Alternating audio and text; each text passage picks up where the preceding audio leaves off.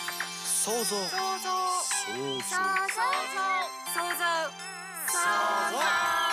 この番組はオリジナルミュージカルを制作興行する株式会社プロトピアの水島由紀奈とアシスタントの若生がお送りする創造妄想トーク番組です毎回本の一節を紹介しそこから着想を得て想像妄想した未来の社会や人の価値観の変化などを超主観トークでお届けします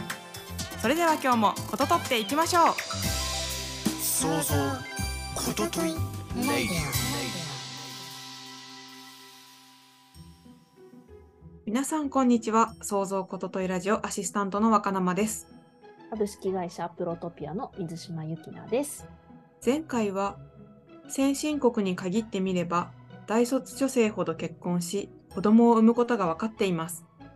という一節からステレオタイプの思い込みから脱却したこれからの女性像を描く作品について想像妄想を広げてお送りしました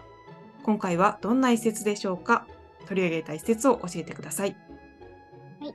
今回の一節です電子書籍化絶対不可能紙の本でしか体験できない感動があるですはい今日は世界で一番透き通った物語という小説からになります。杉井ひかるさんの本で新潮文庫から出ています。本の概要です。大御所ミステリ作家の宮内翔吾が死去した。宮内は妻帯者ながら多くの女性と交際し、そのうちの一人と子供まで作っていた。それが僕だ。親父が世界で一番透き通った物語という小説を死ぬ間際に書いていたらしい。何か知らないか。宮内の長男からの連絡をきっかけに始まった遺構探し。編集者のキリコさんの助言のもとに調べるのだが、予測不可能の結末が待つ将棋の物語。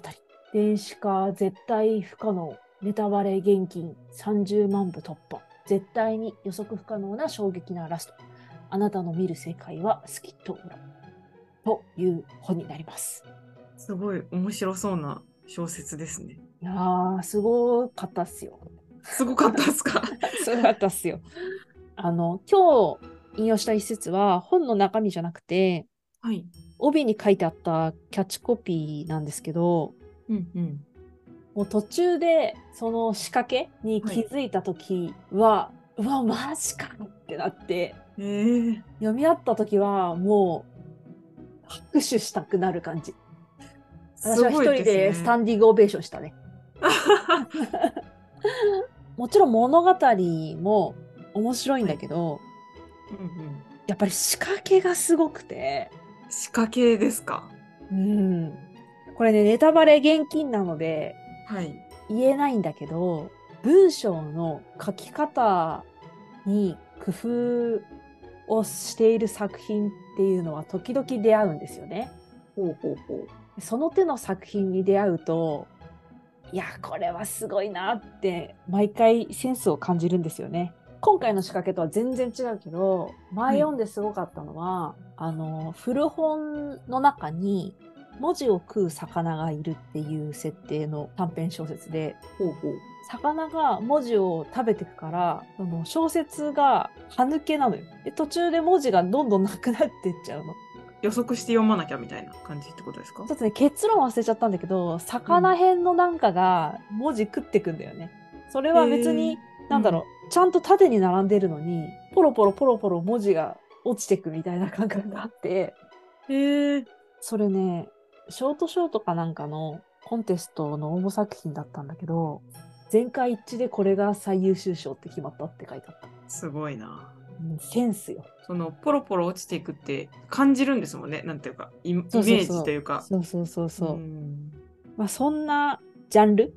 はい仕掛けは違うんだけど。で、まあ、この本手に取った時に、電子書籍化絶対不可能ってどういうことって思うじゃん。うんそうですよねなんでだろうってぜひ買ってください。いやちょっと買おうかなと思いました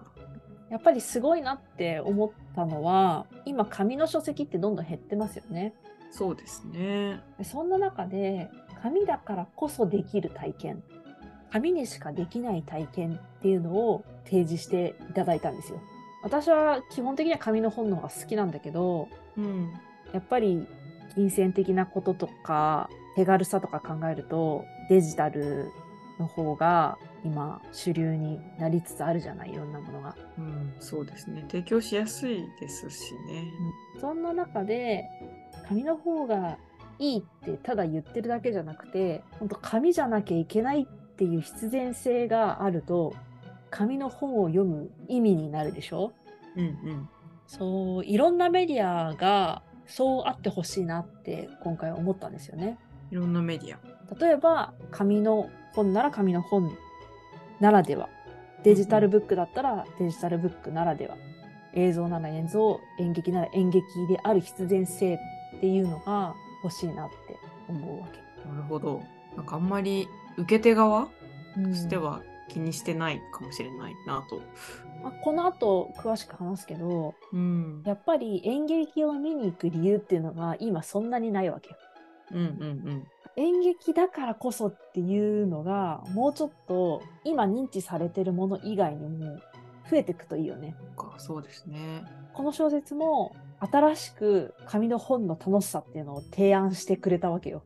ああそういうことか。別に小説なんて昔からあるじゃん。はでい。もそういうことをしてくれたから演劇は演劇としてそういうものを提供していかないとうんうん。演劇もどんどん廃れてるからさ今。ってことで今日ちょっと話したいなって思ったのがその各メディアごとの特徴みたいな話小説の場合はさっきから話しているその見た目のセンスみたいな話もそうなんだけどうん。よく使われるトリックとしては基本的にセリフとか文字だけで読み進めるものだからうん、登場人物の詳細が分かんなくても読めちゃうじゃないそうですね。はい。この人男の人なんだろうなって思って読んでたら最後で実は女だったみたいなこととかあああるある。うん。そういうことができるよね。それから漫画の場合はあの名探偵コナンに出てくる黒塗りの犯人とかはうん、本当青山先生の開発品だと思うんだけどあれドラマとかじゃ無理じゃん。そそうですね。無理ですね。黒塗りでさ目が「は」とかさ「ミラ」とかしてるやつをさ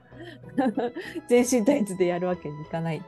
うん、怪しすぎる。映像だとやっぱり表情を人がわからないまま見せるっていうのは難しい。そうですよね。なんかドラマとかだと手元だけとか、うんうんうん、あの黒塗りの人とはちょっとニュアンスが違いますね。そう今デジタルの漫画って紙の漫画のコマを切り抜いたりとかうんうん。あと縦送りにできるとかそういうレベルだけど、まあ、今後はまばたきしたりとかはい。フェードインフェードアウトしたりとかなんかどんどん奥行きが深まっていくとかうんきっとなんかより映像らしいメディアになっていくのかなって思いますね。そうですね。まばたきするのいいなって今 聞いてて思いました。なんか普通にキュンキュンしそうだよね。なんかそうなんですよね。ね。なんで恋愛もの限定なのかわかんないけど。でもなんかまばたきとか息遣いによる上下みたいなのって結構感情を表すというか 伝わってくる、きたりするので、まあ、セリフ揺れるみたいなのはよくあるんですけどうん人の表情とか変わるのめっちゃいいなって思いましたまあアニメになっちゃうのかもしれないけどやりすぎるとまあでもこれはね、結構早い段階で出てくるね。うもんうさ、目鼻の位置とかすぐに認識できるじゃん、確か AI に、が。うん、で自動でできるようになると思う。ああそうですねそうですね、それでアニメーションのエフェクトとかがいろいろあって設定できちゃうみたいなすぐできるようになると思いますね。あ高度化してきますね 漫画もまあ、でもそれこそ昔の漫画をデジタル化して、そういう命を吹き込むようなうんうんリマスター版なんだろう ねリメイク版みたいなの出てくるかもしれないよね、そうだな私の世代で言うと姫ちゃんのリボンとかえわからなかった ときめきトゥナイトとかあわかんない世代が違う わがなまちゃんと世代は何ですかなんだろう見るもでポンとか知らないああセーラームーンとかああ、セーラームーンはね、昔ながらですよね。うん。まあまあまあ、そんな気がします。はい。で今日本題は、私はミュージカル作ってるから、演劇の話したいんだけど、うんうん。結構映像と演劇の違いっていうのは、まあ特に見てる人にとっては曖昧だったかなって思うんですよね。はい。うん、でコロナに入った時に演劇業界の人たちがみんな配信をするようになったんですよね。うんうん。まあお客さんをね入れちゃダメって言われてたから。なんだけど、映像と演劇の違いっていうのが分かってないなっていう程度の低い配信がめちゃくちゃ多かったんですよ。そうなんですよ。程度の低いうん、配信。まあ簡単に言ってしまえばはい。 1カメで垂れ流しみたいなやつとかああ、ずっとその画角で。そうそうそうまあ演劇ってそういうもんじゃん、見るときはまあ、そうっちゃそうですけど。うん、でもやっぱり映像にしちゃうと違うんだよねうんうんでライトとかの光とかでさ表情飛んだりとかしてさ、 うん見えなかったりとか音がちゃんと入ってなかったりうん。それは確かにもったいない。私は配信2回やったけど4カメと5カメでやったんだよねで結構細かく編集したんだけどうんまあ、今スタンダード3カメぐらいだねみんな、うん。ああ、そうなんですね。まあ、でもそのそもそも映像と演劇の違い何かっていうと映像作品ってアップにできるんですよ、うんうん。まあ例えば今3時だったとしよはい。う演劇だったらそろそろおやつの時間かとか 誰かなんか言わなきゃいけないのよああ、なるほ ど。確かに。まあ時計がなければねうん腕時計とかしてたとしても外でね、うん。うんまあ映像だと腕時計をアップすればいいだけでうんうん。時間おわ腹かり空まいしたたね。なーみたいな言ったらもうあおやつだなってわかるみたいなそうですね。そうですね。そうそうそう表情も細かくわかるし大きな声出さなくていいからうん。繊細なお芝居ができるよね、ああ、映像だと確かにそうかもしれない。うん、だから演劇を切り抜いて映像にするっていうのは相当技術がいるわけよ別のメディアのものをさ同時にやるんだからそうですよね。そそう思うとなんか伝え方が全然違いますもんね。 なんかその配信が流行った時にっていうかどこもやるようになってうん。改めて痛感したのはあつまんない演劇が多いなって思ったことだったんだよね。それはそのメディアの特性を生かしてないっていうのももちろんそうなんだけど、うん。演劇の生のパワーみたいなのにかまけて家で冷静に見たら全然面白くないみたいな ああ、なるほど。そういうのも感じたりしましたね当時は。演劇、確かにリアルで見に行っちゃうと、うん、なんていうんですか、響きみたいなところとか、周りの人とかのとの調和、なんていうんですか、感情の調和みたいなんで、うんうん雰囲気飲み込まれちゃう感ありますよね。そうそうまあ、それがいいところでもあるんだけどね。うん。てかそれがいいところなのでうん。まあ映像と演劇の違いで演劇しかないものって言ったらやっぱりその空気に飲み込まれちゃうところだっていうのも事実だと思うんですよ。うん。そうなった時になんだろうなうまく言えないけど演劇が実はつまんないかもしれないって 分かっちゃった後に、うん。はい。演劇を見に行く必然性っていうのをちゃんと演劇業界が提示しなきゃいけないなって思ったんですよね。ああ、それは何か新しいことをやることもそうかもしれないし、うん、もう一回リアルっていうことにかまけ、かまけてっていうと言い方悪いですけど、うんで、何か、なんだろう、物語性が低いみたいなところをもっとこ高度化するというか、もっと面白い演劇にするみたいな、そういうこととかですかそうだねそのまず面白いっていうのをうん。人によって違うものではあるけどはい。再確認する必要はいずれにしろあると思う。なんでかっていうともうほんと最近チケット代マジで高くなっててこんなにチケット代高くてこんなにつまんないやつやばくないみたいな時あるのよ。 そっか、それはちょっと辛い。うん、だからその面白さっていうのはそのもう一度一人一人が遂行すべきだなってうんうんいうのはもちろん思うんだけど、やっぱり今回のテーマとしては体験としての演劇っていうのをどれだけ提示できるかってことだと思うんですよね。それはリアルで。そうそうリアルでうん。足を運んでよかったって思うのは内容の面白さだけじゃないはずなんですよ。そうですね。うん。